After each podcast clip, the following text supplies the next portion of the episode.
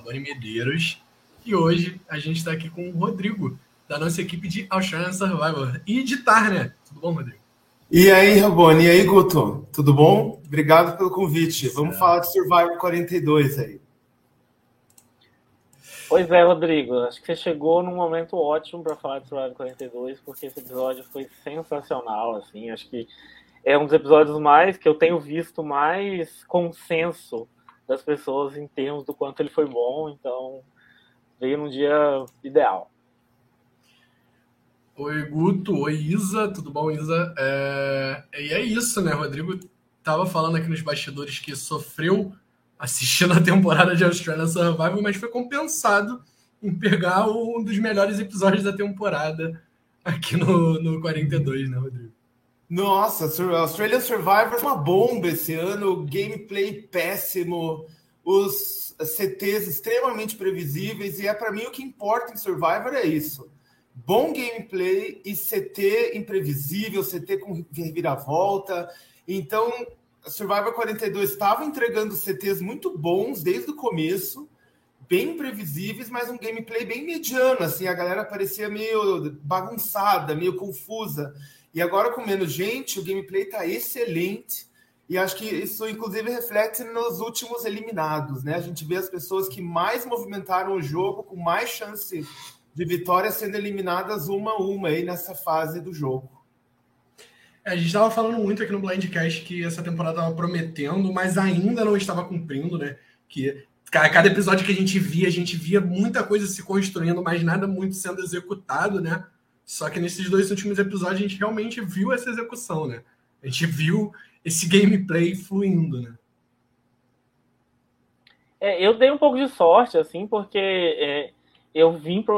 Eu, meu hiato no Basecast acho, acho que coincidiu com essa época que vocês estavam meio com esse espírito, assim, de que não, uhum. não estava entregando. Mas, assim, eu, eu navego um pouco contra essa, essa correnteza aí. Eu acho que a, a 42 entregou tudo muito, assim. É, é, a gente, mesmo, sei lá, aquele episódio da Chantel, por exemplo, né, que foi um episódio um pouco mais óbvio, que a gente já sabia que ela estava na Berlinda desde uma ou duas semanas antes. A gente teve uns momentos aí um pouco mais previsíveis, mas foram bem pontuais. Eu acho que, no geral, a 42 entregou bastante. Eu não sei se é porque eu estou comparando com a 41, que tinha personagens específicos muito bons, mas no geral faltou alguma coisa. E essa eu acho que é quase o contrário, assim, acho que essa é, é a distribuição do quanto os personagens são bons, ela tá, ela tá bem igual, assim, tem muita gente boa, muita gente interessante, mesmo que a gente não ache que está jogando tão bem, é interessante de acompanhar e de assistir. E eu acho que a 42 ela vai sair, independentemente de como ela termina, ela vai sair da história de Survival como um ponto bem alto, na minha opinião. Não, concordo bastante. É... Assim, é que se a gente for comparar com a 41, realmente a gente tem uma. A gente está acabando tendo uma discrepância. Não que a 41 tenha sido ruim, convenhamos, foi uma temporada boa. Mas assim, é impossível a gente não comparar por ser a mesma estrutura, né? As mesmas twists e tudo mais. E a 42, ela, ela eu acho que ela, ela ganha no, nos personagens, nos participantes, que assim, como eu estou falando há muito tempo, são participantes que quase todo mundo você gosta, quase todo mundo tem carisma. E fora que, assim, uma leveza no cast, o que a gente viu no, no CT desse episódio, né, da Drea saindo, a gente viu no episódio passado do Rai saindo. Eu acho que esse, é, esse CT, essa maneira que a Drea saiu, a gente nunca tinha visto nada parecido em Survivor, né? E quem conhece o mundo dos jogos e já jogou alguma coisa sabe como é extremamente é, terrível para o emocional da gente jogar um jogo desse. Então, ver os jogadores é, saindo dessa maneira, para mim, reflete como eles são bons. Né? Quando você vê, por exemplo, um, alguém na Olimpíada, um atleta olímpico, ele perde, tem um respeito ali ao, ao espaço onde eles estão, ao nível de competição, ali qualquer um poderia ganhar e no Survivor 42 eu sinto a mesma coisa. Como os jogadores são muito bons, eles sabem que o jogo está ali para ser jogado. E quem é, foi eliminado, infelizmente, jogou de alguma maneira pior do que os demais. Então eles aceitam numa boa. O jeito que o Rai saiu, para mim, o Rai era o meu player do coração. Gostava muito dele, apesar de ele estar tá metendo os pés pelas mãos. Quem nunca meteu os pés pelas mãos jogando um jogo estilo Survivor? É impossível não meter os pés pelas mãos, mas eu gostava da coragem dele. Acho que muitas temporadas aí anteriores foram marcadas por pessoas com muito pouca coragem, muita pouca criatividade, vontade de dar a cara a tapa, e Rai tinha isso. Então começa esse episódio de hoje. Eu já comecei ele meio triste porque meu muso da 42 saiu. Eu também tinha o Rai em muita alta, muita alta conta. Rodrigo, eu falava muito dele aqui na fase tribal, assim, que eu achava, eu achava o Rai um dos melhores jogadores que eu já assisti na minha vida, assim, jogando. E acho que na Merge ele deu uma caída, assim, né, ao longo dos episódios. Foi só ficando mais claro que ele não ia conseguir. Mas isso não anula o quanto ele foi importante. E até nesse CT desse episódio, eu acho tem um detalhe interessante. Eu vou até dar uma atropeladinha aqui, mas ele, ele faz um comentário que mostra que ele ele estava ele estava entendendo como que era a situação que a Lindsay estava passando. Ele conhece o, o Monty Hall, né? Aquele, aquela, aquele problema das três escolhas lá que você pode trocar ou não e quais são as, as estatísticas envolvidas. E ele faz um comentário mostrando isso. Você vê que ele está ligado, você vê que ele está o tempo todo é, é, pensando estrategicamente no jogo. Então ele foi uma perda, sim, também acho. É, e agora a gente teve outra, né? Porque é, a Drea era maravilhosa também, era muito bom vê-la jogar. Ela estava meio apagadinha nessas últimas duas semanas, então já não era um bom sinal. Mas são dois players que a gente vê saindo de um jeito que, assim, acho que ela não precisava ter ficado dando tanta informação, sabe? Acho que tem um lado de amargor ali nessa coisa de entregar o jogo de todo mundo na hora que ela tá saindo, mas ela conseguiu fazer isso com a graça necessária. Assim, ela conseguiu não, não avacalhar, não, não fazer isso de uma forma deselegante. Então, ficou legal, ficou legal esse final. É, eu, eu fiz a comparação ali, Guto, até porque ela é atleta, né? Ela é ex-atleta, ela é consultora fitness, então ela está metida nesse mundo. E eu acho que ela trouxe isso um pouco para o jogo. Ela foi para competir, que vença o melhor, né? Que é o que manda aí nos esportes. Então, a hora que ela perdeu, Aí é de outra pessoa, já não é dela mais. Ela estava sorrindo pela primeira vez. Quem contrasta a Andrea naquele CT que a Tori é eliminada e a Andrea nesse, parece que a Andrea saiu no outro, né? Mas na verdade ela saiu de uma maneira muito leve, gostei muito. E se tiver uma temporada de retornantes, eu sugiro aí pro meu amigo Jeff Prost que pense em Rai e Andrea como dois bons retornantes para voltar para o jogo. Sim, e no, no, momento da eliminação mesmo, que eu acho que a Drea ganha a minha vontade de ver ela retornando, sabe? É tipo, eu já gostava dela, não tô falando que eu não gostava, mas assim, para mim esse foi o diferencial dela. Essa eliminação dela vai ser marcante para todas as outras temporadas de Survivor que nós fomos assistir desse momento da Drea levando tipo super de boa, porque realmente ela foi uma puta jogadora na temporada Assim, é óbvio que ela teve os erros dela, isso, isso é justamente o que a gente vai analisar hoje, mas ela marcou a temporada e, e é isso, sabe? É um momento marcante para a pessoa que marcou. E assim, temporada 42 é muita gente que eu quero ver retornando. Vamos lá. É, vou dar boa noite pro pessoal aqui do chat. O Thiago Gomes, primeiro, boa noite, Thiago. É, boa noite, o Daniel. Daniel Balbino, né, que já esteve aqui com a gente nessa temporada, falando que a 42 está muito boa. Espero que esses últimos apps entreguem igual para fechar bem. Os dois últimos estão entregando, então vamos torcer para ter mais dois aí, né? Só faltam dois e ter mais dois que, que venham com a gente. O ADL, que é nosso inscrito na Twitch, colocou que eu estou gostando muito da 42 também. E o, o Daniel falando aqui que o Rai também era o preferido dele ficou aliviado que ele saiu comemorando, né? Justamente essa leveza que a gente está falando, e o mesmo sobre a Drea. E a Isa, nossa host, co-host né, lá do No Limite, também falando que está gostando muito da temporada e está triste pela eliminação. Vou aproveitar aqui, gente, para beber um pouquinho d'água, peraí. Molha a garganta, pra... molha a garganta. Pois é. é esse, essa, essa, troca de tempo no frio tá complicada. É... Vou aproveitar para pedir para vocês curtirem a nossa live no YouTube, né? E para seguirem, se inscreverem no YouTube e seguirem a gente na Twitch. Quem puder curtir a live no Facebook também, a gente agradece bastante. E eu quero lembrar para vocês o seguinte: agora o Blindcast está entrando numa nova fase e a gente está podendo ter inscrito na Twitch. Então, a gente está entrando em propostas novas. Eu acho que vocês, todo mundo aqui deve estar acompanhando a nossa nova etapa que a gente está tendo com o No Limite, né? Finalmente o Survival chegando no Brasil. E a galera da equipe de No Limite está se esforçando muito para fazer todo esse trabalho e melhorar o nosso trabalho aqui também, né? O nosso aqui de Survival e o do Rodrigo lá em Australia Survivor, lá em Tar. Então tá tudo melhorando aqui pra gente, graças a Deus. E só que para melhorar isso, a gente tá precisando gastar uma graninha. Então a gente quer pedir para vocês que podem, assim, claro, que não vai atrapalhar a renda de ninguém, se vocês puderem ajudar a gente de alguma forma, contribuindo para a gente poder investir mais ainda no nosso projeto, que é falar sobre os reality shows americanos e agora brasileiros, né? O No Limite, aqui para vocês. Então, é, além da inscrição aqui na Twitch, né? Que você pode fazer tanto você mesmo é, dando seu dinheiro, né? Se inscrevendo normal, como usando sua Amazon Prime, né? No caso, a Amazon Prime te dá uma, uma inscrição de graça pela Twitch Prime. Então, se você vincular sua conta da Twitch com o seu Amazon Prime, você ganha direito a uma inscrição de graça.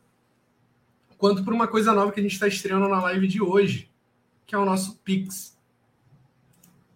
Então, vou colocar aqui um pouquinho na tela para vocês. Então, se vocês puderem mandar qualquer quantia que vocês puderem, é, manda para a gente, que vai ajudar a gente a estar tá investindo justamente nessas coisas novas que vocês já estão vendo aqui na live, beleza? Tanto para a nossa live aqui de Austrália, Australia Survival, The Amazing Race, No Limite e no caso, agora, muito mais coisas que a gente vai poder estar tá fazendo, justamente porque a gente está investindo cada vez mais nesse projeto aqui, que é feito para a gente, né? Para nossa, para nossa comunidade de reality shows americanos é, aqui no Brasil, né?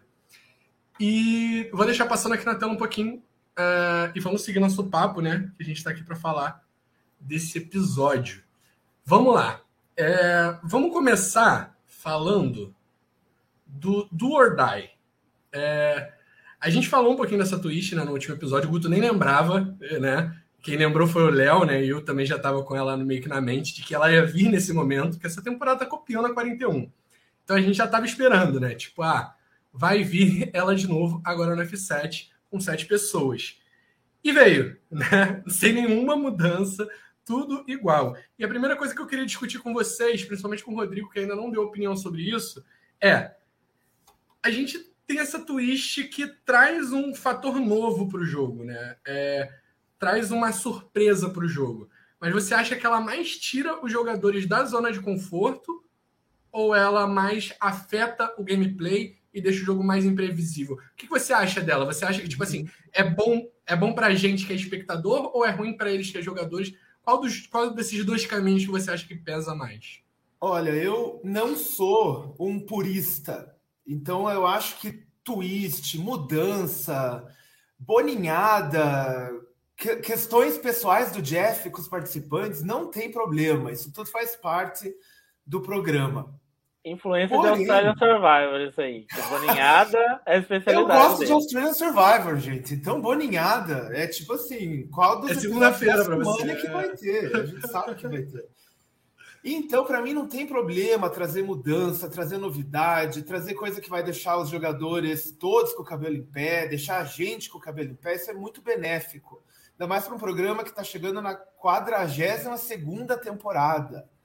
Né? Já está velho o Survivor. Então, se ele não se reinventar, ele realmente vai cair no esquecimento. Sim. Tendo dito isso, eu acho essa twist nada a ver. Acho nada a ver Acho que na 41, já que a gente falou da 41, ela foi usada para salvar aquele chato do Deschon, tá? Salvou aquele chato que estava na guilhotina e ia sair e não saiu por causa dessa twist maldita. E eu acho que essa twist mexe com o DNA do Survivor. O DNA do Survivor é no gogó, na lábia você garantir tua permanência no jogo. E se você chega para uma participante e fala, você agora depende da sorte, eu acho que você muda o DNA do programa.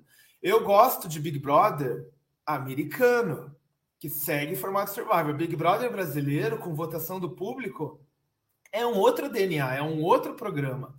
Só tem o um nome de igual, o resto é tudo diferente. Então, Do or Die, para mim, é meio contra a, o DNA do programa.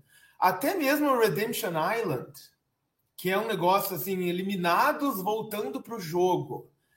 Até isso, assim, não passa muito, mas eu engulo, sabe? Porque tem muita gente boa ali que dá para voltar, a gente se diverte pra caramba com uma, um pessoal aí que volta. Mas essa twist é. Sabe aqueles filmes de terror que vem um susto e depois vem um susto, e vem um susto, e vem mais um susto? E você pensa assim: meu Deus, deixa eu prestar atenção na história um pouquinho, só tem susto nesse filme. Meio invocação do mal, assim. Então eu acho que a twist foge do DNA do programa, não gosto. Na 41 foi usada para salvar aquele mala do Deschon. E eu, sinceramente, não gosto da Lindsay, não acho que ela tem o maior carisma do elenco, não acho que ela tem o maior gameplay do elenco. E eu acho que ela é uma força nos challenges, ela é muito física. Então, ela tá meio que se baseando nisso e na aliança da tribo dela original para se manter. Se ela saísse, eu preferia muito mais do que a Drea saindo. Acho que para o elenco, assim, eu preferia a Lindsay saindo. Mas, mais uma vez, será que tem boninhada aí? Mais uma vez, ela vai lá e tira a caixinha com a, com a, flam, com, a com o fogo ali permanece no jogo. Vai saber se houve alguma manipulação da produção ou se realmente os jogadores são tão sortudos assim, né? É, Mas eu, eu, fiz os cálculos e é 11% de chance disso ter acontecido. Tipo, duas temporadas seguidas. 33% seria a chance né, de você acertar. Parece Duas a Paulinha BBB que ganhou na loteria 57 vezes. Sim. Que isso? Eu, eu a gente sempre pensa isso. É, eu sou o primeiro a dizer que a, a, temporada 35 é a temporada que teve uma boneada mais clara, uma sequência de boneadas mais claras é, da história do Survivor. É, mas é, eu consigo lidar com, não com a twist, tá? Vou falar mais sobre isso ainda, mas eu consigo lidar com essa contra-estatística, essa situação toda que acontece, de é, ser improvável que os dois se salvassem, mesmo, mesmo assim acontecer, porque a impressão que eu tenho é de que o Jeff é bem transparente em relação às caixinhas na hora que ele está lá é, mostrando e abrindo para as pessoas. Então, tem, você tem o júri inteiro olhando, você tem é, os, quem ainda está no jogo olhando, e ele abre as três caixinhas. Então, assim, a única coisa que poderia acontecer é alguém ir lá e falar, Lindsay, escolhe a do meio. Mas, assim, eu acho que eles não, não, não arriscariam a, o, o nome do programa para dizer para dizer uma coisa dessas para alguém tão explicitamente. Ah. Guto, é... ele dá lá 50 mil dólares para ela no, e fala: olha, a do meio, a do meio. Eu acho Você que acha? sempre pode aparecer alguém que daqui a 10 anos, quando vencer o contrato, vai contar o que aconteceu isso. É, eu acho, inclusive, na, na primeira Survivor tem uma história né, de, de processo da Stacy, porque ela diz que houve indução da produção a votar nela, etc. Então, assim, é, eu acho que isso aí a pessoa abre a boca muito rápido. Ela, as pessoas gostam de falar essas coisas.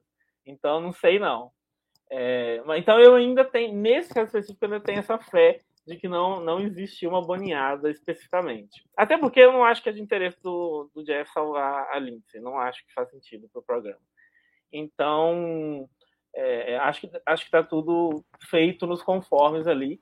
Tudo isso posto, eu concordo plenamente com sua posição, Rodrigo. Eu acho essa twist horrível e acho que só não eu só não causou uma revolta completa e, e, pessoas indo protestar na casa do Jeff, porque até agora ninguém saiu nela. Porque se alguém saísse, ia ser pior. Porque a pessoa sair porque perdeu um challenge é destruir completamente é, tudo que a gente entende como Survivor. E eu acho que não dá para fazer isso. É o que as pessoas, de, do, o que o público brasileiro de No Limite pede que aconteça aqui, né? O povo de BBB que assiste fala, ah, deveria ser por prova, esse negócio de votar é muito injusto. Então, assim, pelo amor de Deus, sabe? Nós não vamos atender, o, o Survivor original não pode atender essas pessoas. Então, assim, não dá para fazer isso. Eu acho ok é, é, ter, ter, ela imunizar essas pessoas, é um tipo, é uma sorte, é uma coisa ali que aconteceu com elas, elas toparam participar do desafio, elas arriscaram. Então eu, eu fico em paz com a imunidade que as pessoas ganham. Mas se a pessoa sai por causa do desafio, eu, eu ia ficar muito pistola. Eu acho que muita gente ia ficar também. Não, mas Independente de gostar da pessoa ou não. Sim, é, tipo assim, o fato de ser a Lindsay é, enfraquece um pouco esse fato de que pode ser uma boninhada, vamos falar assim, deixar um realmente, pelo que o Rodrigo falou, faz mais sentido ser uma pessoa para eles salvarem, né? É, mas o que eu acho que, tipo assim, o que me faz acreditar que essa twist é uma boninhada, que ela foi armada assim, é porque, tipo assim, ela é muito injusta, sabe? Ela é injusta. Tipo, eu acho que a maioria absoluta das pessoas se tivesse o favorito eliminado nessa, nessa twist, ia ficar muito puta, ia xingar a produção. A produção ia receber muita repercussão negativa por conta disso. Mas a partir do momento que eles colocam isso no episódio, e vamos lá, às vezes até falam para os participantes, gente, caga para isso aqui, continua combinando o voto de vocês aí, que a gente só vai fazer um showzinho aqui para vocês. E vão lá e fazem um show, no final a pessoa se salva e deu tudo certo. Sabe? Ficou lindo. Olha, um momento, uma reviravolta. E beleza. Fizemos nosso momento aqui. E assim, convenhamos, é bom pra gente assistir. Sabe? É, é um momento que a gente fica tenso. Mas o problema é que alguém sai por causa disso. Então a pessoa que sai não vai sair, vai falar: ah, então tá bom, então vou colaborar. Foi super legal a twist que salvou duas pessoas e me fez ser eliminado. Perdi um milhão por causa disso. Então vou ficar caladinho aqui. Vocês não, vão... não vai acontecer isso, entendeu? É. Não tem como a pessoa que sai col colaborar. Ó, que nem o, o Rodrigo estava falando, o além de distorcer as regras basilares do programa, basilares é uma palavra muito bonita, boa é, também. Não. É muito advogado isso aí. É uma twist spoilada, porque basta analisar quanto tempo falta para o Zé acabar e você saberá o que acontecerá. Exatamente. Mas eu queria aproveitar isso também para falar, né? Eu acho que essa twist acabou girando muito em torno do, da narrativa que a gente tem nessa, nessa temporada do Jonathan contra a Lindsay, né? Somente uma questão de provas e tudo mais. E todo episódio a gente vai ver um confessionário da Lindsay falando que quer eliminar o Jonathan. É, de lei, assim, é, é o bingo de, de Survival 42 você marcar. A Lindsay vai falar que vai eliminar o Jonathan. Foi. É, todo episódio está tendo, já teve até no Next Time, né? No Next Time a gente vai ver no próximo episódio a Lindsay tentando eliminar o Jonathan. Tomara que consiga dessa vez. Mas é, a Lindsay, eu, pelo menos, tipo, de tudo que a gente analisa aqui no Bladecast, eu senti que, tipo assim, era o momento dela ser eliminada. Porque assim, a gente sempre vê a Lindsay como alguém que está participando do jogo, está influenciando o jogo, a gente vê ela pela visão de muita coisa só que a gente não vê os confessionários dela. A gente chegou até a comparar no último episódio ela com a Erika da última temporada, né? Que ela tá lá no jogo, mas a gente não tá vendo o ponto de vista dela. E aí vem uma twist dessa que ela pode ser eliminada por sorte. Vocês também não pensaram assim, tipo, pô, faz total sentido, é isso. É, não estão mostrando ela na temporada pra gente não gostar dela, porque ela vai ser eliminada por sorte e e acabou o episódio, assim, eu já tava assistindo o episódio assim, tipo, ah, tá bom, a Lindsay vai ser eliminada. Até na hora da prova ali do Jonathan com ela, eu tava pensando nisso. Passou isso na cabeça de vocês também, ou, ou só eu que sou maluco mesmo? Passou, na minha passou. Eu achei que pela edição que ela teve até agora era o momento dela. Eu não acho que ela tem uma edição de winner. Eu acho que ela tem uma edição ali no máximo de FTC. Acho que ela pode chegar no FTC, mas de winner eu diria que não. E eu, eu gosto, como é, jogador vencedor do vôlei no encontrão desse ano, né, no meu time Girafas, fomos vencedores. Eu aprecio muito um jogador que bate no peito e fala: Eu sou físico. E é ali que eu vou basear o meu jogo, porque esse é um jogo muito suicida em Survival. Você se colocar logo de cara como ameaça física é o argumento mais básico assim que as pessoas usam na merge para eliminar alguém.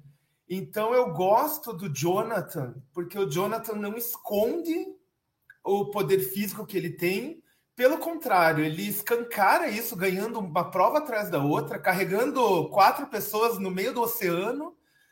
E ele vai lá e tenta, na estratégia, no social, compensar o jogo para ele não ser eliminado. Então, para mim, ele é um jogador muito mais interessante do que ela porque ele dá um banho físico nela e ele ainda consegue equilibrar no social e no estratégico a ameaça que ele teria. Ele está no top 6, ganhando praticamente a maioria dos episódios tribais, e aqui é ele que é o favorito para ganhar tudo. E ele ainda está no jogo. Então eu aprecio essa rivalidade física deles, é, mas eu acho que o Jonathan aí é muito mais complexo, ele é mais profundo como jogador é, do que ela. Não acho que ele é o winner também, mas eu vejo ele assim como um jogador que é, é, uma das caras dessa temporada. Assim, ele é um dos que vai ser lembrado desse jogo, mesmo não ganhando. Acho que a superioridade física dele salta muito aos olhos. É, eu já estou no lado completamente oposto dessa, dessa, desse cabo de guerra aí, porque ah, eu então acho a Lindsay excelente. Eu acho a Lindsay uma excelente jogadora. Acho que ela tá mal editada, sim, eu não tenho nenhuma dúvida disso. Mas eu acho que ela joga muito bem. É, quando o Rai diz na semana, no episódio que ele, vai eliminar, que ele é eliminado, que se o Jonathan sair, o Rai e a Lindsay se tornam os próximos a irem para a mira das pessoas, essa fala ela mostra pra gente, mais do que a edição da Lindsay, que as pessoas respeitam o jogo dela, que as pessoas veem a Lindsay como uma pessoa realmente ameaçadora. E eu concordo, eu acho que o que a gente pôde ver dela nesses últimos episódios, ela teve dois bons episódios agora, nesses dois últimos, é que ela tem uma visão de jogo muito boa, ela tem uma perspectiva interessante, ela tem relação, ela tem relações boas, ela sabe uma coisa que o Jonathan não sabia, que a gente era, pra gente é óbvio, né, mas nem sempre para eles é. Mas ela sabe ela sabia que a Drea e a Tori se odiavam e nunca iam uma contar para outras coisas. E o Jonathan jurava que elas eram amicíssimas. Então, assim, é, ela tem essa relação, ela consegue trabalhar as relações, inclusive com quem ela quer eliminar, de forma a ela ter as informações que ela precisa para analisar o jogo e ela analisa bem. É isso que eu sinto da Lindsay. E ela, apesar de, obviamente, né, não ter como superar o Jonathan fisicamente, ela é a pessoa que tenta, e ela é a pessoa que aposta no físico dela, no jogo físico dela também. E já pra... ganhou a prova dele, né? Já ganhou duas provas, né? Então, uhum. então ela é boa no físico também. Então eu acho que ela, ela é meio que essa ameaça de, em todos os aspectos, mesmo sendo ela não sendo a melhor em nenhum deles, ela é muito boa em todos eles. Então eu gosto bastante de, de, de da maneira como ela está jogando. Mas eu concordo que a edição dela não dá para sustentar uma vitória. Eu, eu, como eu tinha esquecido da Twist to eu estava apostando nela como eliminada no fogo. Agora voltei a apostar. Eu acho que a edição dela é de eliminada no fogo. Mas eu falava isso da Erika temporada passada, a temporada inteira. E deu no que deu. Então, e já tem gente chamando a Lindsay de nova Erika. Então vamos ver o que, que vai. Eu não acho que seja, tá? Mas vamos ver o que, que vai rolar. Não, é, é até, tipo, eu, eu, tenho aqui os números de confessionários na temporada. A Lindsay, ela tava muito atrás, assim, em questão de números de confessionários na pré-merge, né? É, mas nesse momento ela já tá empatada com as pessoas que ainda estão no jogo, ela ainda tá em último. Mas ela tá em último empatada com o Jonathan e com o Romeo. Então, tipo, ela tá tendo muita visibilidade agora nessa parte final. É, e eu concordo quando você fala que a Lindsay a Lindsay é o jogador médio dessa temporada. Ela é bom em todos os aspectos, mas ela não é a melhor em nenhum dos aspectos. No aspecto social, que é um aspecto muito forte dela, o Omar está anos luz à frente dela. No aspecto físico, que é também um aspecto que ela demonstra bastante, a gente vê o Jonathan superando ela. Óbvio que ela já teve um momento em que ela superou o Jonathan, mas o Jonathan está muito mais nesse aspecto. No aspecto estratégico, a gente tem o Rai, a gente tem a Andrea, às vezes até o Mike, que está se mostrando uma pessoa mais estratégica agora nessa reta final. Então, eu acho que a, a Lindsay ela perde justamente por isso. Que ela vai chegar no FTC e vai ter, tipo assim, olha só, eu tenho um pouco dos três, mas eu não sou melhor em nenhum dos três aspectos. E às vezes o júri, ele não vai pensar no, ele não vai fazer a média dos três aspectos para votar. Ele vai, ele, geralmente o júri vota assim, ó, eu gosto mais desse aspecto aqui, então eu vou votar em quem foi melhor nesse aspecto aqui. E geralmente é isso que vai acontecer. Então eu acho que a Lindsay ela acaba perdendo por conta disso. Eu ainda vejo a Lindsay perdendo a final é, dessa temporada e não só saindo no fogo. Eu acho Falando... que, ela ganha, eu acho que ela ganha do Jonathan, do Mike e do Romeo. Eu acho que ela perde do Omar e da Marianne. É. Guto, che cheque sua testa, Guto. Acho que ele está com febre. eu não vejo o Jonathan e Mike como possíveis vencedores. O Mike de jeito nenhum. É, Lógico que perde, gente. O Mike, o Mike é arrogante. O Mike. É, ninguém leva o Mike a sério. Só, só, só quem acha que ele vai ganhar que leva ele a sério. O que, eu, eu, diria o contrário, assim. Eu diria que ela, ela perde para o Mike, talvez não perca para o Jonathan. Que eu acho que o Jonathan, justamente, era o ponto que eu ia tocar agora. Eu, ele foi mostrado muito nesse episódio. Não, não, ele, assim, eu vou usar a palavra arrogante, porque foi como o episódio quis mostrar ele pra gente. Ele pode não estar tá sendo necessariamente uma pessoa arrogante, mas ele está sendo visto como arrogante pelas outras pessoas. Então, a gente viu um episódio muito negativo para o Jonathan. Né? A gente já tinha visto outros momentos em que a gente vê ele, ele sendo visto como muito negativo pelos outros participantes. E acho que esse episódio que fica mais evidente, assim, é, é suco de, de odiamos o Jonathan, sabe? E que, assim, faz a gente acreditar que ou ele vai ganhar todas as imunidades e chegar na final, ou ele vai perder uma imunidade e vai ser eliminado finalmente, né? Que enrolaram muito para fazer isso. É, e mesmo se ele chegar na final, eu não vejo o Jonathan ganhando essa temporada. Vocês conseguem ver isso?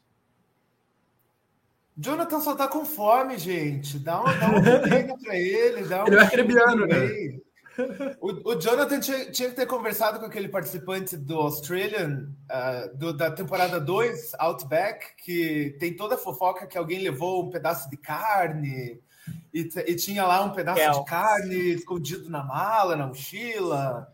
Jonathan tinha que ter feito alguma jogada dessa aí para ter ali uma barrinha de proteína na mochila.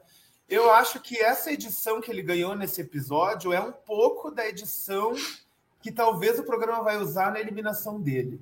Né? Um ranço da tribo com ele, assim, é muito óbvio, né? Muito claro.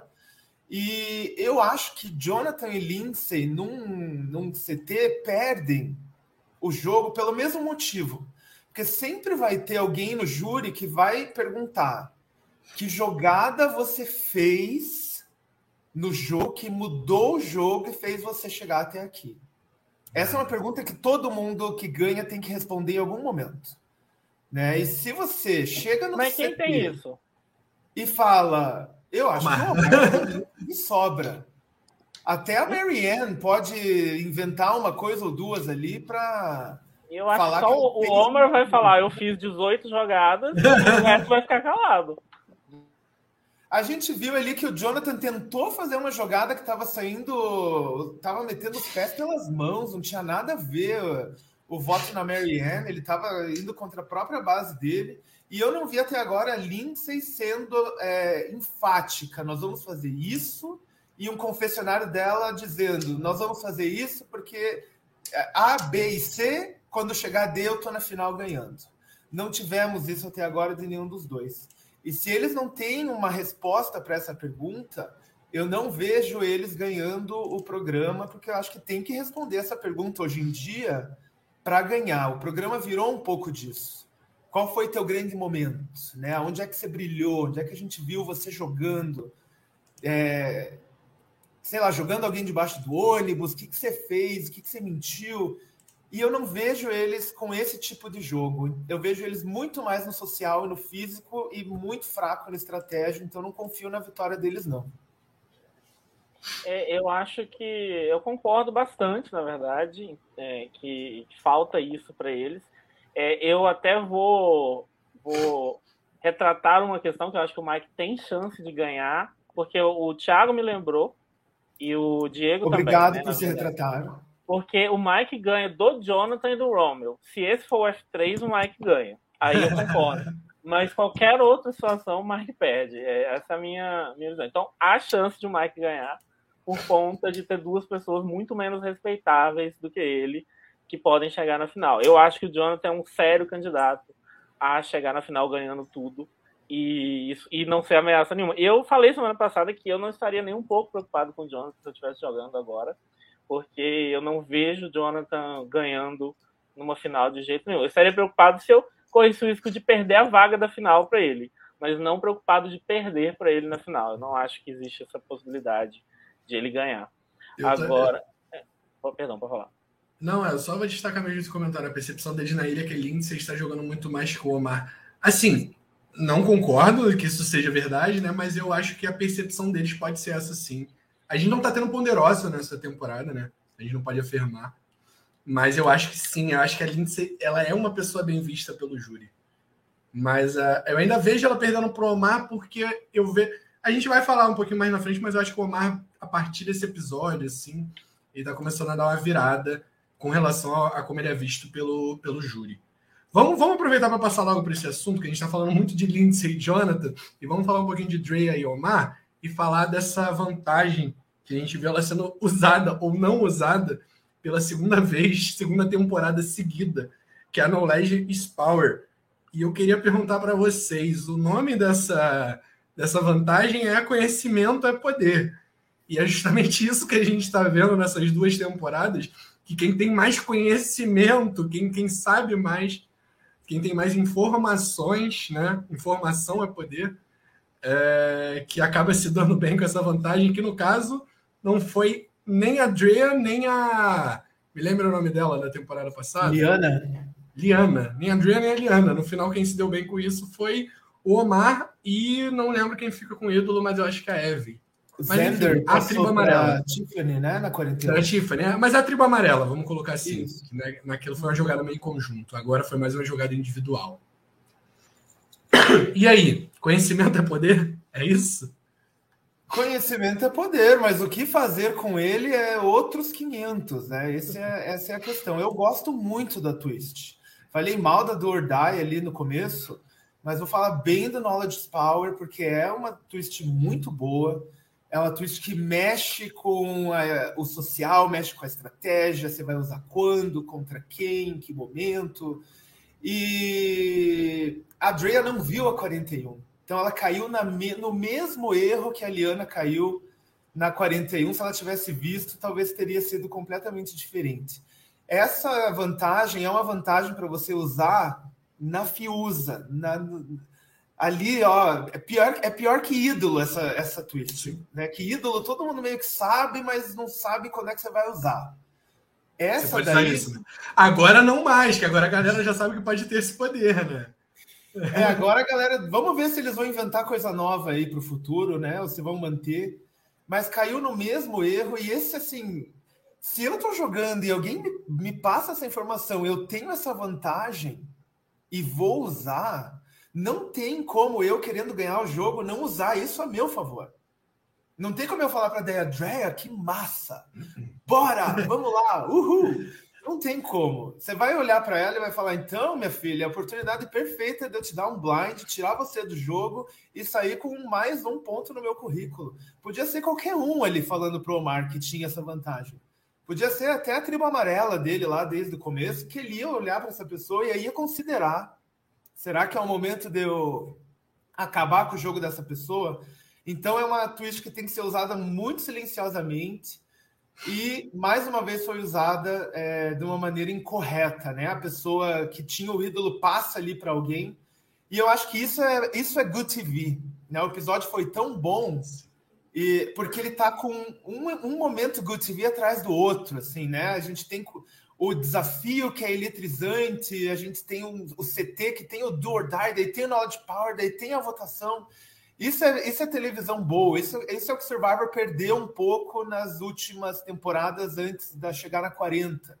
Né? Não tava, tava difícil. Se alguém lembra da 39, por exemplo, que amargura assistir aquela temporada, né? É proibido falar sobre ela. E não é por falta de poder. About, we don't talk about. Muita gente nem terminou a 39. poder eles estavam tacando a rodo, mas Muita é gente que... largou a 39, falou, não vou mais assistir, porque dá, dá pena, dá nojo, dá raiva, dá tudo de assistir esse programa. E nos Estados Unidos a audiência estava caindo, eles estavam perdendo o primeiro lugar com frequência para The Masked Singer, que para mim não é um, um reality tão bom quanto Survivor. Ó, o Guto ali já fazendo caras e bocas. Não, não é um reality tão bom quanto muitos outros. o Rich gosta, o Rich gosta. Eu gosto. Mas, mas, isso é bom entretenimento, isso faz o programa ficar mais longevo. Ele continua, ele vai ter mais contratos, a gente vai assistir mais. Então, achei perfeito. Assim, acho que é, é, é um negócio que a gente liga para assistir. Eu tava com a pipoca ali para ver um momento desse, e ele aconteceu. Muito bom. É, e assim, só assina embaixo, só complementando que, gente, eu tava tão orgulhoso da Drea, porque ela não tinha contado para ninguém até agora. Ela tava fazendo isso tão certo. Como Sim. que na hora de usar ela me comete esse erro? Deu um desespero. Na hora que ela contou, a gente vê assim tudo desmoronando na nossa frente, sabe? A hora que ela fala. E tipo, de ainda tem gente que ela contaria e talvez tivesse alguma chance ainda dela não perder. Mas logo para quem que ela vai contar, né? Isso só mostra como que o Homer tá jogando incrivelmente bem, porque ele consegue ser a pessoa mais sorrateira do, do elenco, assim, a que mais tem chance de te trair e, e ainda assim é a pessoa que todo mundo mais confia, sabe? E isso é incrível. É, mas ver a, a contando para ele, assim, doeu meu coração, porque ali a gente sabia, a gente conseguia imaginar que ela estava é, perdendo a vantagem naquele momento. É, e, e, assim, a gente pensa muito, tipo, Survival, o, o, peso entre você jogar sozinho e você ter aliados, né? Porque ter aliados em Survivor é uma coisa, assim, que determina o seu jogo, né? Tipo, ah, se você chegar no F7, por exemplo, talvez seja uma virada de chave, um momento para você começar a jogar sozinho. Mas talvez até seja um pouco cedo, porque você ainda tem quatro CTs para enfrentar. Um deles com fogo, ok, mas é, até para o fogo você pode não ir para o fogo, né? No caso, você, você pode usar seu social para não ir para o fogo. Então você tem que saber o momento de você jogar com aliados ou não. E assim, esse era o momento que a gente sabe agora que Padria é para jogar sozinha.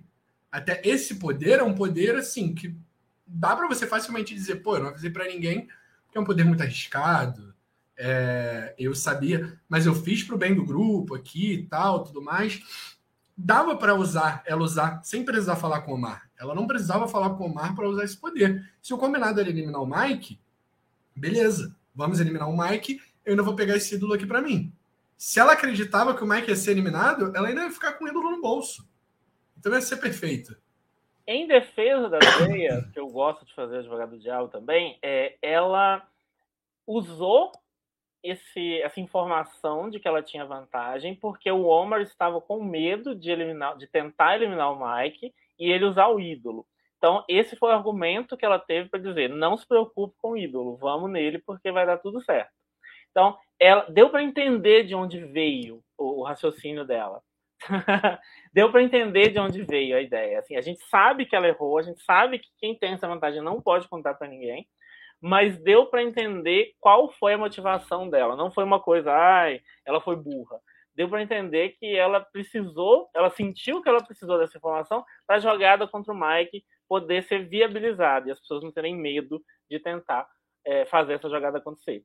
Mas ainda assim, cara, rouba o ídolo. Vai ser todo mundo vai ver mesmo rouba o ídolo do Mike, usa na mesma rodada pra você não ficar com alvo, porque todo mundo vai ver que você tem ídolo, e fala, gente, agora é só votar no Mike. O que, que ele vai fazer?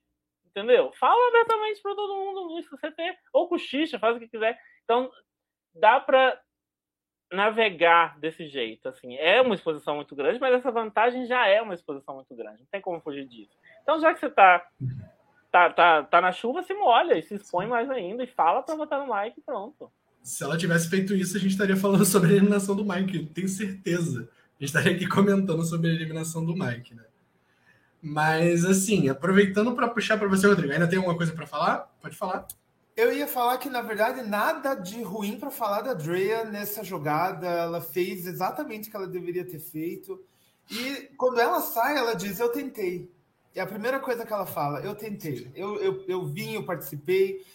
Até eu levei um blind do Omar, que eu tava crente que o Omar era gay e eu já tava chegando. eu. O Rua também e aí eu descobri que o Omar não é gay. Então até eu levei o blind dele, que dirá jogando Survivor com ele, eu levaria vários blinds dele, eu até daria o prêmio para ele no final. Então nada para falar mal da Drea, jogou muito, tentou, mas ela foi, ela até reconhece. O jogo me pegou, né? Tem gente jogando melhor do que eu o meu gaydar foi julgado aqui nesse podcast porque eu não tinha percebido que o, que o Omar era gay. E eu falei, gente, mas que perceberam realmente, né, tá, tô mal, então, porque eu achei estranho, mas eu, eu, vi muita gente tendo certeza. Eu nem sabia que tinha sido esclarecida essa informação. Não, não tem essa. Não, não, tive essa atualização, Rodrigo. Mas, assim, concordo com você. Certeza a gente não tem nem da gente hoje em dia. 99% ali de certeza, mas 100% nem de mim mesmo, eu digo. é isso. Ai, ai. E vamos aproveitar então para falar do Omar. É, tá ficando muito forte no jogo. Acho que a cada episódio que passa, a gente fala mais bem do Omar. A gente fala, não, agora o Omar vai dar uma acalmada, né? A gente vai ter um episódio que o Omar não vai controlar tanto assim os votos, né? Aí vem o Omar Bloom, overplay. E assim, overplay que ninguém tá vendo como overplay. Tá overplay só pra gente, sabe? Ele tá fazendo, fazendo e fazendo. E a gente não, a gente praticamente não vê um cenário que o Omar não vai estar na final. A gente é, vê ele ganhando a temporada. A nossa única dúvida é se, se ele está sendo tão bem visto assim, que o jogo dele sorrateiro, a gente já falou várias vezes aqui. Vocês acham que a partir desse momento já dá para cravar que o Omar está sendo bem visto pelo júri? Tem chances reais de ganhar a temporada? Tem chances reais de ganhar a temporada, sim. Porque eu acho que todo mundo que saiu até agora saiu diretamente ou indiretamente por causa dele. Ele movimentou uh, o estratégico para aquela pessoa sair. Então, quem sai e valoriza o gameplay, vota nele, no Omar. Quem sai e valoriza o social, vai votar nele, não vai votar em Jonathan, por exemplo, que é um saco ter ele no acampamento, ou no Romeo, que diz que só fica lá no fogo com a, machetezinha ali, quebrando bambu o dia inteiro. Então ele também ganha no social. No físico, eu acho que não tem muita competição. Ou é Jonathan ou é qualquer outra pessoa. Não tem muito que ele falar, eu sou o físico. É o Jonathan o físico da temporada, não vai ser mais ninguém. Então eu acho que ele tem chances reais de ganhar. Eu não tenho aqui agora a contagem de confessionários dele, mas eu tenho certeza que ele está ali no topo, o primeiro ou o segundo que tem mais confessionário, mais tempo de TV. Então eu acho que se ele ganhar, faz todo sentido com é a segundo, lógica só perde pro Mike. Agora. Mike em primeiro e ele em segundo, né? Isso pra aí, mim, assim, disparado, assim, Mike com 43, ele com 36 Marianne com 29 e os outros três com 24, como eu já falei mais cedo. É. Eu até conversando informalmente assim com alguns amigos, a gente chutou esse como o final, o final three. Mike, Omar e Mariane como os três finais. Eu acho que faz sentido com a lógica da edição e também com o que a gente viu até agora de jogo, né? Pode, pode faz sentido chegar nesse momento. Então, acho que ele se ele é favorito, ele tem que chegar no final, ele tem que chegar até lá, mas se ele chegar até lá e com, com as pessoas que estão aí com mais número de confessionários do lado dele, ele leva. Para mim já está claro que Omar é, vai sambar nessa final, assim, se ele chegar. Ele vai, ele vai falar tudo que ele fez, ele vai convencer todo mundo é, é, que, é que essa final que você propôs aí, Rodrigo, é uma final forte.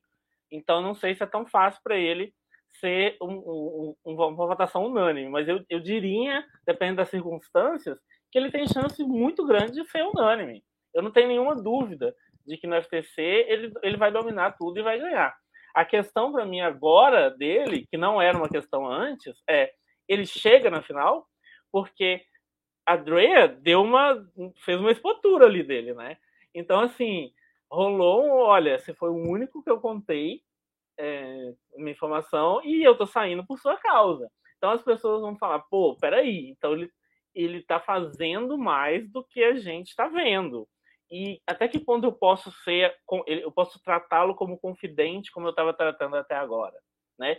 Então eu acho que a Drea mudou o jogo pro Homer e deixou o jogo muito mais difícil para ele. A gente vê no trailer, no, no teaser da próxima próximo episódio, que o Mike fala em tirar o Homer explicitamente.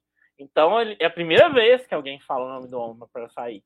Então a gente vê que o jogo ficou mais difícil para ele. Então eu acho que o desafio para ele agora não é se defender no FTC. O desafio para ele é chegar na final. Não sei se isso vai acontecer, mas se ele chegar, eu não consigo imaginar um cenário em que ele perde. Aliás, a pergunta é: ele vai devolver o ídolo pro Mike? Essa é a dúvida agora. Isso eu tô muito curioso. Isso eu tô muito curioso para saber. Porque assim, a melhor coisa pro jogo dele é não devolver, né? Mas. Mas, Mas ele deveria falar... ter eliminado o Mike, então, se ele não ia devolver. Né? É, exatamente. Mas assim, perder essa oportunidade de eliminar Drea também era. Sabe? O problema é que eram os dois ali, os dois eram muito bons para ele. Mas é aquilo. Vamos ver, só, só o tempo dirá. Mas vamos aproveitar para falar um pouquinho do Mike, que a gente ainda não falou muito nesse episódio. A gente teve um episódio mostrando muito o Mike como o novo Rainer. Né? A nova, a nova pessoa que vem com essa soberba, né? Essa ideia de tipo assim, estou controlando tudo, estou mostrando para todo mundo que eu estou controlando tudo. Só que diferente do Rai, o Mike não está controlando tudo, a gente sabe disso. É, tiro no pé essa soberba dele ou, ou vocês acham que ainda tem um caminho para o Mike? Tipo, porque para mim, a partir desse episódio, o Mike começa a perder força assim de ser um campeão da temporada. Eu, eu acredito no Mike ainda, talvez é, por ele ter tido uma edição até agora muito baseada em honra, em não traição, em mantive a minha palavra. Por mais que ele não tenha mantido a palavra dele a temporada inteira, ele mantém esse discurso o tempo inteiro. E até um certo ponto faz sentido, porque a gente viu ele mantendo a palavra em vários CTs e ele não mantendo a palavra em alguns CTs. Então, se ele sabe usar isso a favor dele, eu acho que ele pode sim ter alguma chance de ganhar, mas depende muito da lábia. E ele não é a pessoa mais bem articulada do elenco, ele é uma pessoa mais velha, então talvez pela idade ele não consiga se expressar do jeito que o, o júri é, melhor aceitaria o, o, os argumentos dele, o discurso dele eu acho que ele tem chance sim, mas dependeria muito de quem ele chegar na final. Né? Se ele chegar com Romeo e mais alguém, muita chance de ganhar e justificaria o fato dele ter tantos confessionários no, na edição até agora. Porque eu não acho que ele é, por exemplo, uma pessoa carismática. Né? Ele não é uma pessoa que o público torce. Eu não me vejo. Mas para o americano é. Ele é um perfil ele é o herói americano, ele é o típico herói americano. Eu acho é. que faz todo sentido, cara. O público interno lá faz mais sentido, né? Torcer por ele, um jogador mais velho, que sai um pouco do padrão, tá ali tentando. Ele tem a questão de ser bombeiro, então é, esse tipo de coisa americano adora. Bombeiro, ex-militar, sofreu pelo país, todo esse tipo de coisa a gente sabe que americano adora. Mas para gente que está assistindo aqui de outro contexto, não faz tanto sentido assim. Acho que ele não tem nenhum. Ele não é, é, o mais estratégico, o mais social, nem o mais físico. Ele está ali muito por estar tá sempre sendo o voto útil de alguém. Né? Tem sempre alguém usando ele para fazer uma jogada. E ele, na cabeça dele, acha que a jogada é dele. Então, brilhante para quem está enganando o Mike. Né? Porque se o Mike acha que a jogada é toda dele e bate no peito para falar e a gente sabe que não é, é porque ele está sendo enganado por alguém, está sendo bem enganado. Eu, o meu medo é o número de confessionários. Se ele está com tanto confessionário assim, talvez no final 3 ali ele esteja. Né? E, e daí a gente vai ter que ouvir toda essa história de honra, de bombeiro, de honestidade, de ladainha, né? Que funcionava lá em Palau, né? O Tom já ganhou com esse discurso, gente. Vamos atualizar. 42, não dá mais. Chega dos já, mesmos. E eu já odiei esse discurso do Tom lá, lá atrás, imagina agora. É, eu, eu vejo o Mike faz um tempo já como, como uma edição de finalista derrotado. E acho que ele chega na final e acho que ele perde. É, justamente o Thiago Gomes fez um comentário aqui que é exatamente a base do que eu ia falar. É, esse discurso de honra e de honestidade e etc é a armadilha perfeita para jogadores como ele. A gente já viu gente perdendo por causa desse discurso, porque o discurso não bate com as ações da pessoa ao longo da temporada. Tudo bem, existiram muitos momentos em que ele de fato seguiu isso, mas os momentos em que ele não seguiu vão ficar maiores se ele usar esse discurso, se ele enfatizar esse discurso. Na hora que eu te pergunto assim, por que você eliminou o Rai? E ele vai falar, que foi porque o Rai tinha falado que ele era o, o boneco dele, etc. Acabou, porque o Rai não falou isso. Ele acreditou numa mentira idiota. Ele usou a ideia de que o Rai não era confiável e por causa disso, sendo que o Rai era confiável, o Rai confiava nele, ele eliminou o maior aliado dele, sem contar para ele nada, sem dar nenhuma pista para ele, e tá usando o discurso de que ele foi leal, leal a quem? Entendeu? Se o maior aliado dele, ele acreditou na primeira mentira que falaram para ele e eliminou e deu um blindside. Então assim, essa a hora que for esse assunto vier no FTC, ele perde muito voto ali, porque não vai fazer sentido ele falar que ele foi leal, sendo que ele fez uma bobagem dessa. Então assim, é, eu acho muito improvável que ele consiga ganhar. A configuração com Jonathan e para mim, é a esperança que o Mike tem de vencer. Mas acho, também acho essa configuração improvável. Então, vamos ver o que vai acontecer. Para a gente finalizar nosso assunto, vamos passar rapidinho por Marianne Romeu. Vamos falar rapidinho só. Marianne, o mesmo de sempre, né? Entregando muita, muita Good TV pra gente, maravilhosa, muito carão, exatamente. maravilhosa, ela votando na Drea, assim, tudo, tudo. Marianne é tudo. Tem muita gente que eu penso que força esses carões para poder aparecer na edição, mas ela, eu acho é que ela realmente não vai. Infelizmente não teve muito destaque nesse episódio, né? Mas continua entregando tudo que ela já estava entregando a temporada inteira. E ainda é uma contender, na minha opinião, tá? É, ainda, é, ainda existe um caminho onde eu vejo a Marianne ganhando. Acho que isso até vai ser pauta no próximo episódio, né? É, vai ser discutido no próximo episódio. E com relação ao Romeo, eu queria ouvir um pouquinho de vocês, porque ele é tão negligenciado. É culpa dele ou culpa dos outros que esquecem que ele pode estar no júri? Eu, particularmente, acredito no que os participantes falam nos confessionários. E o que eles falam nos confessionários é que o menino é um zero à esquerda em tudo que ele se propõe, né? Na, na vida no acampamento, nos desafios a gente não vê nada, na estratégia a gente não vê nada. Ele só aparece quando tem alguma rusga pessoal com alguém, né? Aquele, aquele tititi dele com o Rai, né? Gente, vamos se unir, gays, vamos se unir os gays votando um contra o outro, não, não consegui, eles se uniram no pessoal nessa questão que eles têm em comum e não conseguiram desenvolver isso para o jogo. Então, o, o Romeu, para mim, é a grande decepção da temporada, porque ali nos primeiros dois episódios a gente vê uma dupla com a Drea muito interessante. Uma dupla leal. A Drea mesmo fala nesse episódio, ele está comigo desde o começo. Ele nunca votou contra mim, não é um eu não tenho motivo nenhum para tirar ele, né? E mesmo assim a gente vê ela falando mal, falando que ele não acrescenta nada. Eu esse, esse tipo de participante sempre chega, né?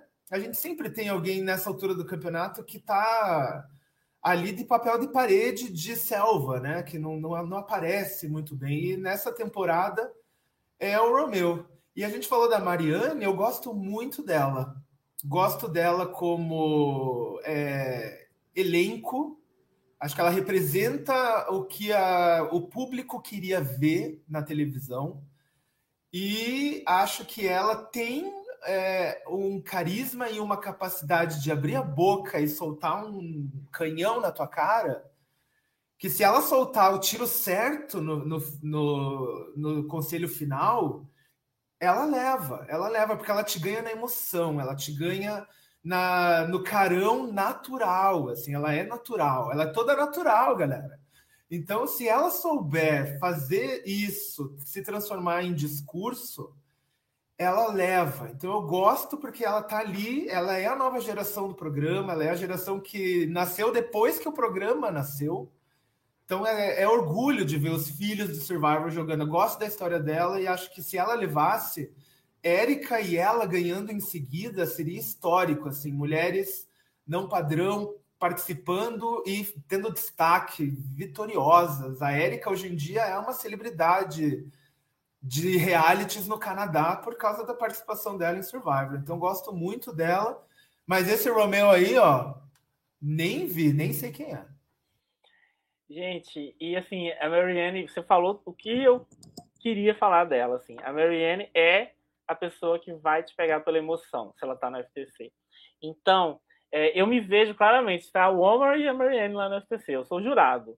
E aí eu chego e falo, não, o Omar jogou muito melhor, vou votar nele. A hora que essa menina começar a falar cinco minutos, eu vou estar tá me debulhando em lágrimas.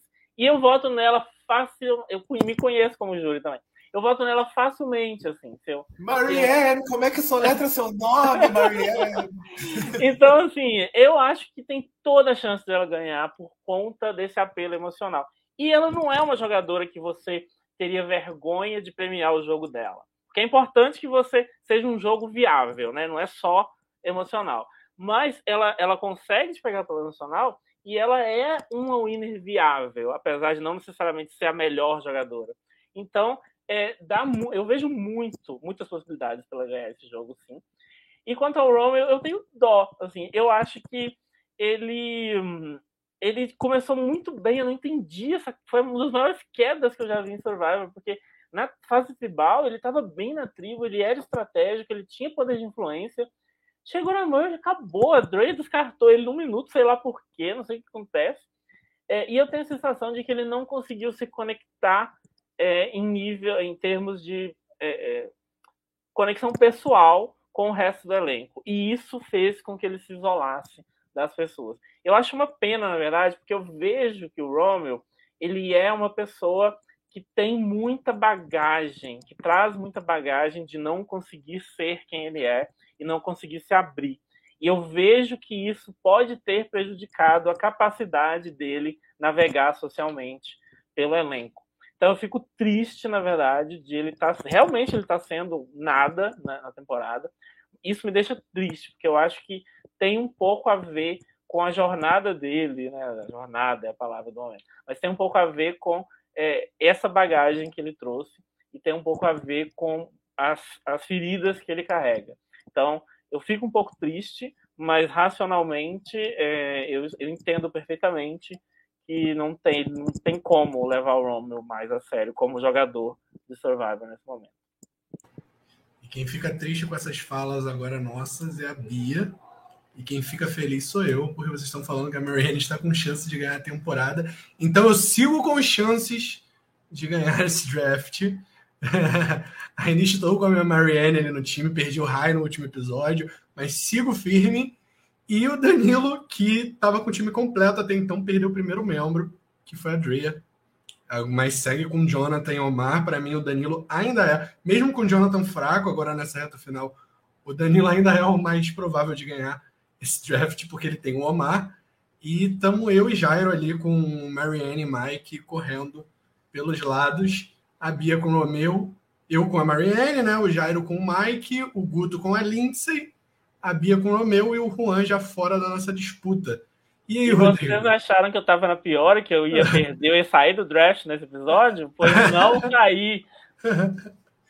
Guto, entendi tudo você defendendo a Lindsay. Entendi seu ponto de vista.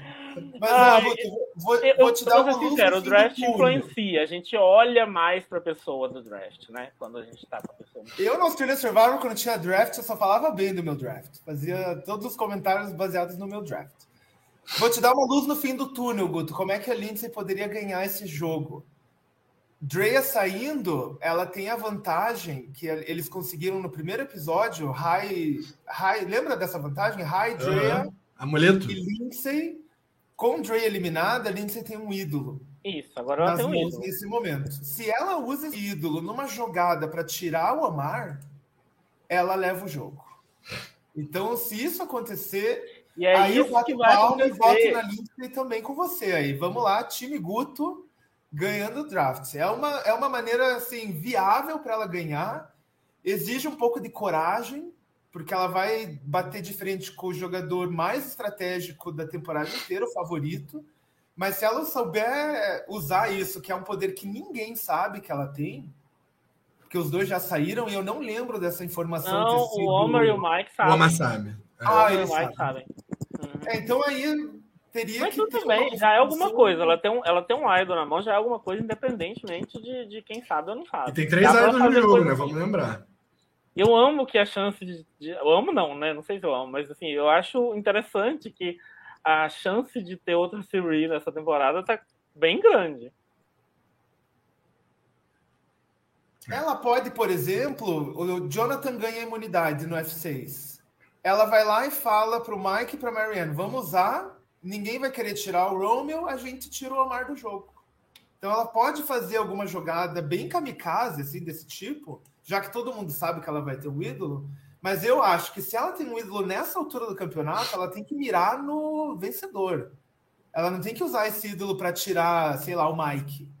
Ela tem que pegar e falar: agora eu vou mirar no Omar e vou, vou levar essa disputa toda para mim.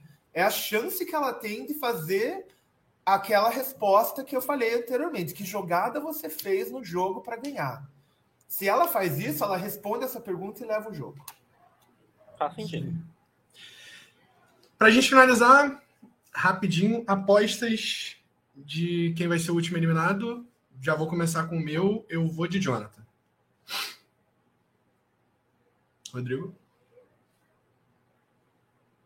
Tá mutado? Tá mudo. Próximo eliminado do próximo episódio. é. Próximo eliminado. Próximo eliminado. Ai, olha só que coisa difícil. Eu chuto Jonathan. Jonathan ou Lindsay, um dos dois. O que perdeu o desafio? Ó. Guto? Eu acho que a gente corre um risco de ter uma eliminação por default, porque vai ter muita gente imune. E eu acho que vai sobrar pro Romeo nessa, nesse próximo episódio. Acho, acho bem possível, até agora que o Rodrigo tava falando, eu, eu vi essa possibilidade existindo, assim. E por mais que pra gente seja meio óbvio, tipo, ah, o Romeo é muito fraco e tal, mas para eles, eles estão querendo um momento para tirar o Romeo, né? Rodrigo, muito obrigado, tá? Por, por vir aqui. É... Valeu, Pode galera. falar. Deixa eu deixar aqui ó, o anúncio, né? O Blindcast está cobrindo a quarta temporada de The Circle US no Netflix. Isso sim é social, né, Guto? Esse é social Nossa, de Survivor aí temporada não é nada. maravilhosa. Não Temporada é nada pais, perto as Spices foram tudo. Gente, assistam. The Circle no Netflix, já tem oito episódios disponíveis. A Netflix libera toda semana novos episódios. Então, na semana passada, nós comentamos os primeiros quatro. Essa semana, nós vamos comentar os quatro episódios seguintes. E novidade, é a live no Instagram. Então, quem segue o Blindcast no Instagram, na quarta-feira, 8 da noite, vai ter live comentando o The Circle, que não é Survivor, mas está quase lá. É um jogo estratégico, É muito bom. também é social. E para quem gosta de caras e bocas, fãs da Marianne aí, ó, muita cara e boca, muita reação, muita hashtag. The Circle no Blindcast. Eu estarei lá, Amanda, Jairo, Bazaga, quarta-feira, 8 da noite. Aonde? No Instagram.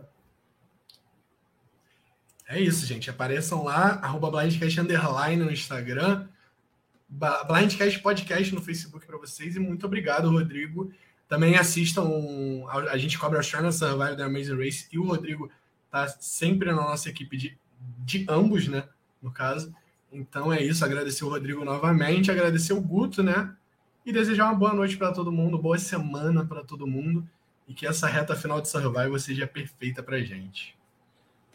Obrigado, Rodrigo. Obrigado, gente, por mais uma noite juntos. Vocês são tudo. Adoro essa troca que a gente faz. E adorei a participação do Rodrigo. Rodrigo, você é maravilhoso. É, e, gente, é, semana que vem estamos aí. E vamos torcer para Lindsay vencer, porque meu draft merece isso. Tá mentira, gente. Eu, eu, eu, eu- eu- Tá valendo Tenho o que noção. esse draft aí? Vale dinheiro? Nada. não, é vale só nada. Vale só a moral mesmo. tranquilidade, É. Moral pra dizer que ganhou, né? Vale É. muito, a moral, vale muito. Tiago tá perguntando se a live fica salva. Fica tanto no YouTube, quanto na Twitch, quanto no Facebook. Fica salvo nos três lugares e ainda tem no Spotify, tá, gente? Qualquer plataforma de podcast sai depois só em áudio. Essa conversa que a gente teve aqui. Então, se você quiser ouvir depois, só A ouvir. nossa ou a do The Circle, Thiago? Quem dúvida? Ah, tá. A do The Circle acho que não fica salva. Eu acho que sim, gente. Fica É. assim. Eu acho que sim. A gente vai confirmar e, e manda mensagem para você, Thiago. Eu vou confirmar aqui com a nossa equipe e mando mensagem para você. Gente, boa noite, bom, boa semana todos. Beijo. Tchau, tchau. Time for you to go.